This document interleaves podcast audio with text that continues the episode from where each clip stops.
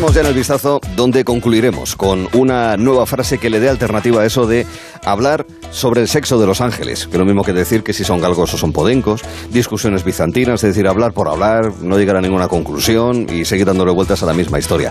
Eh, voy a dejar de darle vueltas a la misma historia en la presentación del equipo de Gelo con eh, Cristina Baigorri. ¿Qué tal, Cristina? Buenas tardes. Muy buenas tardes, Arturo. Aquí estamos. Con Alberto Calvo. Hola, ¿qué tal estás? Hola, Arturo, ¿qué tal? A Caterina Salva también, muy buenas. Buenas. Y Manuel Garre, ¿qué tal? Buenas tardes, Arturo. Estamos eh, preparados, ¿verdad, queridos amigos? Eso es. Sí. ¿Estamos Ready, listos? ready. Listos. ¿Preparados? Pues ya. Alberto,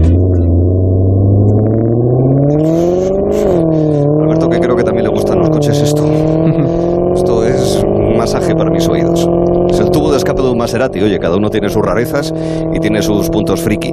Porque lo cierto es que ese acelerón se ha producido, se ha producido cuando estaba a punto de cambiar el color del semáforo en el que nos encontrábamos. Podíamos sacar el brazo por la ventanilla y preguntar aquello, ¿verdad, Caterina? De ¿te gusta conducir? Mm. Eh, algo Me que, gusta, que- me gusta. que en España no se debe hacer, ¿eh?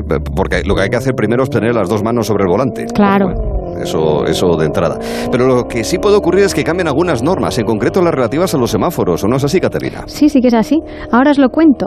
Eh, os tengo que decir que según una encuesta en España conducimos súper bien. Según Zutobi, en España es el tercer mejor país del mundo para conducir como turista y también es el quinto donde conducimos menos estresados. O sea, Anda. una maravilla. ¿De verdad? No me lo Pero, creo. sí, No me lo acabo de cre- creer. a ver, os tengo que decir que decía que también el tercer, el segundo mejor país era Italia. O sea, que no sé si es muy de fiar. Ah, Pero, pues ¿vale? no sé yo, ¿eh? No lo sé de yo. Este, Zutobi. este no estaba ahora a punta ahí en Cibeles, No, ¿eh? que se te cae el exacto. coche y madre mía. Pero bueno, eh, tampoco todo va a ser bueno. Dentro. A José María hoy le han regalado. José María, José María, José María. Por ejemplo, José María, eso de que cuando uno se está sacando el teórico de conducir, eh, nos aprendemos muchos detallitos que luego al aprobar, vamos a ser honestos, se nos olvida. Directamente, esa misma tarde, de hecho. Esa misma tarde. Aprobado, Una venga, cosa chao. Una cosa es aprobar el examen y otra es conducir. Sí, Exacto. sí. Es como las integrales del cole si eres, por ejemplo, locutor de radio. Por ejemplo. No nos acordamos, vamos a ser honestos. Pero esto lo cierto es que nunca hay que cometer infracciones. Eso nadie lo hace nunca, ¿vale? Pero, pues eso, hay detalles que se nos pasan. Por ejemplo, os pongo a prueba. Si llevamos carga en la parte trasera externa de un turismo, vamos a poner una bicicleta colgada en la parte, en la parte externa de atrás. ¿Hay que señalizarlo o no? ¿O solo tienen que hacerlo los vehículos que transportan mercancías pesadas? Venga, ¿qué creéis? Hay que señalizar. ¡Uh, las caras! Esas caras. Yo que sí. Yo es que no tengo carnet, yo soy pollito aquí Venga, en esta Arturo, pregunta. Arturo ha dicho que sí con la boca pequeña y Yo- es... No, yo diría que sí, yo diría Yo que sí. creo que sí, yo también creo que sí, Y es ¿no? correcto, es correcto. Mal, tenéis, que llevar, mal. tenéis que llevar paneles eh, V20, que son los que llevan líneas blancas y rojas. O sea, que los que van ¿no? colgando que de la bicicleta. sí. Exactamente, pero Mejor que tranquilos. sobre que no que falte. Mejor que solo que no, siempre hay que ponerle, sí, sí. Pero tranquilos porque no volvemos a la autoescuela. No, No, pasa nada, no, no voy a seguir con el test. Todo esto os lo cuento porque, atención, la luz ámbar, esa luz que parpadea en los semáforos para los vehículos, podría desaparecer próximamente. ¿Qué me dices? Sí, en concreto de los pasos de peatón. Anda.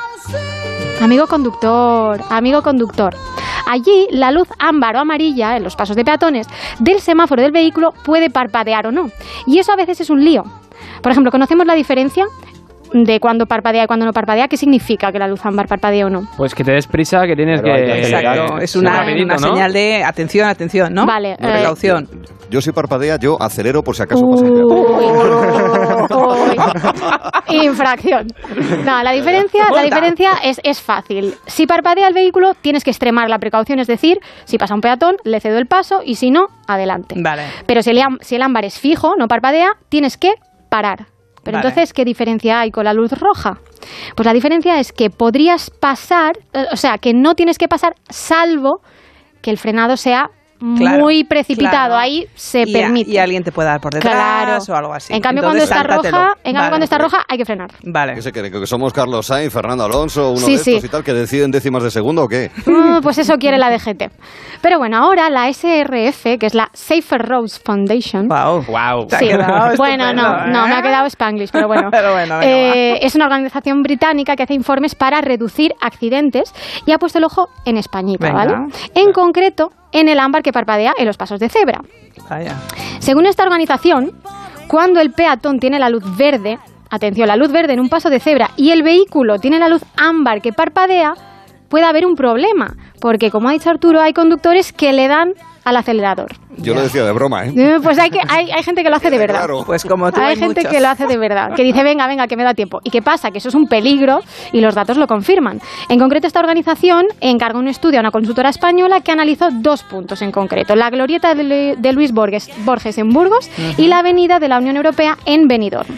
Y según la SFR, España es el único país que aún tiene esta luz intermitente y que confirma que es peligrosa. Sí. Es serio el informe, ¿eh? Es serio, ¿no? Es serio, es a serio. una conclusión no. para toda España. Safe Estos Roads ingleses. Foundation. ¿Y qué, y qué nos recomiendan estos británicos? Pues que quitemos el ámbar y que dejemos el semáforo en rojo siempre que los peatones lo tengan en verde. Que ¿Vale? empiecen a conducir ellos por la derecha. Sí, Ahí sí, sí, que no nos confundan tanto. Pero bueno, la DGT se ha hecho eco del informe y se posiciona a favor de estas recomendaciones. Pero dicen que ellos no van a eliminar la luz ámbar, porque la DGT lo que dice es que cada ayuntamiento, atención, debería analizar semáforo por semáforo y tomar las medidas que considere. Yo lo veo un poquito eh, agua de borrajas. No sé Sí. cómo va a acabar esto. Sí, un. Pero bueno, mm, a ver, yo lo que he pensado es que si el problema es una confusión, siempre pueden hacer como el Ayuntamiento de Málaga y acompañar el parpadeo del semáforo con algo así. ¡Quieto! ¡Quieto! ¡Quieto! Y ya está, yo Eso creo sí que, que es efectivo. con oye, chiquito es- queda muy claro. Escuchas a chiquito y evidentemente te paras. Y sabes lo que hay que hacer y ya está. Quietor, quietor y no continúas andando. Y si te dice pa'lante, tú Claro, pa'lante. y si te dice pa'lante, tú pa'lante por Y el paso listo. cebra y el, y el vehículo que se pare, Y ya sin está. duda. Claro que sí. Yo lo, único que pido es que la gente, por el paso de cebra, que nadie pase, que, na- que ninguno de nosotros pasemos caminando como chiquito. Lo digo que No, No. no, hace falta, no hace No, falta, no, no, hace no. falta. No es el caso. Eso también es peligroso. Ahí, ahí, ahí. Hablando, de, hablando del tema del tráfico de los británicos y demás, eh, a mí me llamó la atención en los tiempos en los que había solamente cabinas de telepeaje, de, de peaje, ¿no? No había eso de pasar y que con la tarjeta o con el detector este te iban cobrando y tal. Eh, claro, cuando van, cuando vienen ellos a España con los coches, eh, con el volante a la derecha, cuando entraban en la cabina de peaje e iba solamente el conductor, es decir, nadie de Ah. pasajero, se tenían que bajar del coche para Ostras, poder claro, gastar claro, la claro. ayuda de la tarjeta. Claro. O, o al paisano que estaba cobrando con monedas y con billetes. Era un follón de narices Claro. para ellos. Claro. Sí, sí, sí. Alguna, alguna que otra vez lo vi. Bueno, eh, Bueno. semáforos. semáforos. Semáforos y ámbar y sobre todo hay que parar, hay que parar. Hay que parar. Ante la quedado duda- claro, ante ¿eh? la duda. El ámbar no es para corre, corre, corre a ver si me lo paso. No, no, el ámbar es párate, no te lo cruces, no Sí, lo sí. pases. Con cuidado. Es posible que sean necesarios los semáforos incluso en el mar. En concreto en la costa gallega, ¿verdad, querido Manuel? Porque uno de los planes más demandados, sin duda, es coger un barquito, si tienes dinero, que bueno, los hay de todo tipo, ¿eh? los hay muy caros, los hay más baratos, un ferry, por ejemplo, irse a alguna isla si es necesario. Y el problema es cuando hay mucha demanda, muchos pasajeros, muchos barcos en la misma dirección. Y eso genera conflictos, ¿no es así, Manuel? Exacto, Arturo, porque yo cuando me obsesiono con un tema me obsesiono bien y si ayer hablábamos de aviones, hoy otra vez transportes, pero esta vez los que van sobre el mar. Sí. Porque sí, toca hablar de barcos esta vez, esas grandes naves que surcan nuestros mares desde tiempos inmemoriales, uno también de los primeros transportes que nacieron fruto del raciocinio humano, Sí. y esos navíos pues que nos han dejado muchas historias, porque la historia ha sido partícipe pues de miles de batallas marítimas, las hemos visto de todos los colores, desde la época vikinga con esas proas ornamentadas con dragones, la época colonial hasta el siglo XX con los buques de acero que llegaban a Dunkerque en la Segunda Guerra Mundial, etcétera. La Bueno, Negra, Jack Sparrow también. La perla negra. Qué paso histórico, ¿eh? Totalmente. Sí, sí, Bueno, qué solo falta vacaciones en el mar aquí, claramente. Y puede parecer que esto de las batallas se, se ha acabado, pero no, se sigue dando y en nuestra época pues se da de forma distinta, no de la misma forma, porque sí, sigue habiendo batallas y piques marítimos, pero tienen que ver, no tienen que ver con misiles, ni asaltos, ni piratas, sino que tienen que ver con carreras, casco a casco, para llegar, casco con casco, perdón, por llegar antes a atracar a un muelle. ¿Y sabéis dónde se da esto? ¿Dónde? Pues en las Rías Países Venga, Galegas. ah, Oh, ese acento, ahora es gallego, Manuel. Exacto, es de Bueno, los Galicia. murcianos nacen donde quieren. Exacto, Claro, claro también. que sí. Por ejemplo, en Murcia. Y si antes hablábamos de semáforos, ¿os acordáis de las escenas esas típicas de película donde se paran dos conductores en un semáforo en Mm, rojo, se miran. empiezan a acelerar, se miran desafiantes y de repente, ¡pam!, quemando ruedas salen Pitado, vamos, nunca mejor dicho. Sí, vas Bueno, a decir otra cosa, pero que no se puede decir en público. ya. sí, sí. He reflexionado y he frenado. Bueno, pues algo parecido, pero sobre el mar. Esto lo han protagonizado dos barcos eh, de pasajeros en Galicia que el pasado lunes por la mañana apuraban e intentaban adelantarse para atracar en el muelle de Ons, eh, en esta isla, en la isla de Ons, en Galicia. Y este hecho fue grabado para las redes sociales. En el vídeo se aprecia a las dos embarcaciones en paralelo a escasos metros de tierra. Una de ellas acelera y adelanta por la proa al otro barco cuando éste ya estaba enfilando para colocarse ya en la zona de embarque, donde esperaban ya otros pasajeros que iban a abandonar la isla en dichos barcos. Eso, eso es under de, de manual. Ya, lo que sería pasa, lo correcto. Ni undercut ni leches, lo No, que no, lo quieres es estoy adelantarle ya. Undercut de manual, vamos, con de manual. El gran premio de las Rías Baixas. y los barcos además pertenecían a compañías distintas, o sea que igual era como en la Fórmula 1, ¿no? Hay do- dos Escuderías. escuderías ahí compitiendo por llegar antes, no lo sé. Y diréis, ¿por qué ese afán de llegar primero al muelle? ¿Qué ganan? Claro. ¿Ganan Bueno. puntos o qué pasa? No, pues esto se debe a que es una de las zonas más cómodas de la zona del norte de la isla para que estas embarcaciones pues hagan sus maniobras. Ah, Entonces, eh, la gente de la zona explicaba que en esa zona están las escaleras 1 y 2, que son muy cómodas para el acceso de, del- para el paso de viajeros por su anchura. Entonces, claro, contando con las dimensiones de la eslora de estos barcos, pues en cuanto atraque un barco ya no hay sitio para el siguiente. Entonces, pues claro, uno se quiere adelantar al siguiente. Y el asunto aquí, el kit de la cuestión, es que en el momento de la carrerita marítima, ¿sabéis qué barco estaba ya atracado, fondeado en dicho muelle? Como un buitre. ¿Quién? Ahí acechando, Cuéntanos, sí. ¿quién? ¿Quién? Pues estaba el barco de la patrullera del Servicio Marítimo de la Guardia Civil. Onda. O sea, que los pillaron normal. infragantis. Pues testigos de todo o sea, fueron Sí, sí, sí, testigos, sí. no hizo falta ni foto. No, no, es que ni vídeo para redes ni nada, es que estaban allí. Saber Qué esperando. Y es que por mucho que contemos aquí esto en tono gracioso, realmente lo que han hecho estos dos barcos es muy peligroso, porque Sí. claro, eh, no pasó nada, pero y sí sí, porque hay pasajeros y gente esperando en el muelle y a esas velocidades pues difícil de controlar los barcos. Y la Guardia Civil está ahora investigando los hechos y según han avanzado pues se denunciará a las dos navieras, que son las compañías de los barcos, que protagonizaron eh, el incidente. Y una de ellas, de hecho, se ha pronunciado diciendo que habrá acciones disciplinarias contra el patrón, el conductor del barco, porque dice que su comportamiento pues no es justificable. Y la piloto, otra si no te importa, a ver si lenguaje marinero, amigo. Exacto. Hombre, por Dios. y la otra por su parte se defendió afirmando que no había carrera alguna, sino que fue el otro barco el que se adelantó, se puso en medio cuando estaba intentando ya colocarse, o sea, ya Como- como conflictos ahí burocráticos. Pero esto es como sí, una sí. regata, como cuando efectivamente un barco, Sí, sí, sí, el, el piloto o el patrón de un barco le dice al del otro es que te has puesto delante, sino es que te has cruzado por la proa. O sea, sí. ¿A todo. saco el spinnaker? Hombre, claro, es que esto... A mí me ha recordado es que toda la Fórmula 1, cuando ponen regata. las radios ahí Claro. para dialogar con la FIA y tal, porque es que es, es tal cual. y mm, ya veremos en qué queda todo esto, pero lo bueno aquí es que no hubo daños mayores y aprendemos de este tipo de carreras, ya sean en el mar, en el aire o en, o en carretera, que al final nunca benefician a nadie y ya está. Conclusión. No, no, para nada, para nada. Fin Pero bueno, hay que reconocer que asistir a semejante pase por ahí en vivo y en directo y que estés debiendo la Guardia Civil, es que Pues, claro. ¿sabes? La que casualidad. Es, es un sitio precioso por la seguridad de todos, cualquier lugar, Claro, evidentemente. claro, claro, sin duda, sin en duda. esa zona. sin yo, duda. por ejemplo, nadé en las Islas de Ons. Ahora cuatro años, una cosa así. Cogí el barquín en San Senso y fui hasta el archipiélago de las Islas Ons, en realidad. Y si recuerdo todo esto que has descrito, mm, lo tengo en mente ahora mismo, de haberlo visitado y haber nadado por allí también incluso. Sí, señor. Pues nada.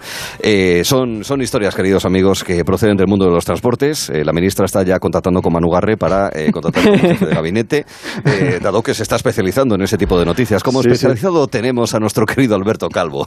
Llega al club con el combo, rápido, largo y lejos. Se labios. Buena música, Arturo, ¿eh? Ese choque, ¿cómo se nota? Están aprendiendo, ¿eh? Ya sabes, ya estamos ahí contando los minutos para mañana. tú, escucha, escucha. Enseño buenos aires y nos fuimos en una. Empezamos a la una y con la nota rápido nos dieron las tres. Perreamos toda la noche y nos dormimos a las diez. Ando rezando la Dios para repetirlo otra vez. Ay, Y nos fuimos en una. para repetirlo otra vez. Parece que de cada dos, cinco horas es cuando aquí el amigo se recupera. Pues, para presentarte, Alberto, y para seguir la estela de Bizarrap, hoy volvemos al mundo animal para conocer más cosas curiosas, porque hay muchas cosas de animales que quizás no sabemos relacionadas con el sexo. Sexo por placer, no solamente de la reproductibilidad, ¿no, Alberto? ¿Se me ha entendido? Lo digo porque puedo hacer por amantero. así No, no, también. pero ayer lo miramos y también estaba bien dicho, ¿no? Bueno, eh, sí. No sabemos hay, que, si- hay que consultar a Hay que PR Verde, consultar hay, que hacerle- hay que contactarle por Twitter. si, el tema no era, si el tema no era si existía o no, si, era, si eras capaz de... Ah, bueno, decirlo. Ah, sí, Lo sí. dijo, lo dijo, Bueno, sí, buenas, sí. bu- bu- buenas dotes ahí, bueno. Ay, ay. Bueno, qué dotes tiene Alberto. No, no, no, a ver, a ver. Oh, está Bueno, dotado, está dotado. A ver, a ver, a ver, que os cuento mi noticia. que nos Venga, vamos. va, A ver, al lío, hoy, que nos re- vamos. re- hoy retornamos al de reino animal y os vengo con una exclusiva. Eh, pínchamelo, pínchamelo, Samu. Que bueno, también te digo que quizás no sea tan Demasiado crossover del chiringuito. para mucha gente no sea tan, tan exclusiva, pero quizás para algunos sí, quién sabe. A ver, em, ya sabéis que aquí en esta sección venimos a hablar de sexo, pero también a aprender. Y por eso os Sí, pero cuento... no practicar. Bueno, por eso os, os cuento que no sé si lo sabíais, pero los humanos no somos los únicos animales que nos va a la marcha, que nos gusta el rock and roll, que nos gusta el triqui triqui por placer, más allá de lo puramente reproductivo. Y es que en el siglo XX se pensaba que el sexo en el reino animal únicamente se limitaba a esto, a reproducirse, y focalizado esto en la época de celo. Pero parece ser que no. Y resulta que hay especies que, debido a un mayor desarrollo de su cerebro, han dicho, pues quizás a mí la época de celo se me queda corta, oye. Y venga, alegría, a disfrutar ahí bien de la vida, claro que sí. Y eh, son dos especies. Vamos por partes. A ver, Venga. los primeros animales de los que os voy a hablar hacen ruidos como estos. Qué majo, a mí me parece tierno. Pues ya verás. Ya verás, ya verás, ya. De pie por banda. Y es que se trata de los bonobos o chimpancés enanos. Y esto es súper curioso porque estos animales practican sexo como forma de resolver problemas, fortalecer lazos o simplemente por diversión. Mira. Uy, qué Y, a- bueno. y además lo hacen todos con todos. A ver, separados. A ver, no A ver, todos con todos ahí en plan orgía, pero bueno. Como los romanos. Pero bueno, les, da lo mismo que sea macho y hembra, macho con macho o hembra con hembra. Y como debe ser, pues las relaciones homosexuales han sido documentadas en 1500 especies, así como Corre dato. nada vuela a la cazuela. Eso es. Exacto. Eh, no es por ponerme explícito, pero o No, por bien, favor, o bien tienen penetración cuando se trata de sexos distintos, entre machos se frotan el pene eh, frente a frente No, entre hembras tienen sexo genital. Más vale que no has querido por explícito. Muchas Bueno. gracias por las metáforas. Bueno, además se han documentado de ellos prácticas sexuales que se creían únicas de los humanos, como el sexo oral. Y es que, ojito también con lo de tener sexo como forma para resolver conflictos, porque imaginaos esto aplicado a los humanos. Oh. Eh, que el de banco no te da un crédito, pa'lante. Que te Ay, molesta y Ay. tienes movidas con la vecina al quinto, pa'lante. No, no sé, no, no que, sé se si salta, que se salta uno, os ceda el paso y os dais un golpe. Triqui, triqui y arreglaos sin Que hay denuncia. dos barcos llegando al puerto Claro. Venga, de pues sin venga, denuncia va. y sin mayor problema, que encima te paga el seguro ahí el golpe. ¿sabes? O sea, exacto, exacto, exacto. Así que no sé si, si lo veis viable o qué, pero bueno, eh, y es que eh, no me quedo solo aquí y os voy a presentar a nuestros segundos amigos, y estos hacen soniditos como estos. No, no sé del fino, pero creo que no son orgasmos, ¿eh? Pero... No, exacto, exacto. A ver, que os cuento. Resulta que los delfines también saben pasárselo bien, tanto que encima tienen diferentes posiciones sexuales, como lo oís, Caray. que varían según la ocasión y las parejas. Y es que, no sé, la verdad que ya están tardando los, eh, las editoriales en sacar Océano Sutra, versión delfín, o Delfino Sutra, que esos bichos hay que darles todavía más ideas. Pues sí. Además, un estudio de 2019 descubrió en los delfines hembra, las señoras delfinas, eh, un área de tejido eréctil con muchas terminaciones nerviosas en la entrada de, de la vagina, es decir, su clítoris. Y Son bueno, que- sí, ya Sí. sabéis que es el órgano rey del placer por especializarse únicamente en, en- en eso, en dar placer. Así la la que- población. Así que, ¿qué os parece esto? Si es que quien diga que las clases de biología son aburridas es que no conoce las historias de sexo y animales que contamos aquí, oye. ¿Qué tales notas acabas tú en biología? Exacto. Yo, ¿Cómo bastante digo la buenas. biología? Así Ba- bien, ¿no? bastante bien, Se nota, se nota, Alberto. Se nota. Nota, se nota. Se no- Es evidente que daba respuestas con mucha claridad. Sí, con todo tipo de detalles daba. No, es muy Hay que sutil, ser- es hay muy que ser sutil. claro en esta vida, Es muy sutil, Alberto. Sí, las explicaciones de Alberto tienen muchos píxeles. con Exacto. alta resolución para que todo sea claro. Amigos, dentro de un momento, precisamente hilando con lo que nos acaba de decir Alberto, vamos a darle la vuelta a aquello de hablar sobre el sexo de los ángeles.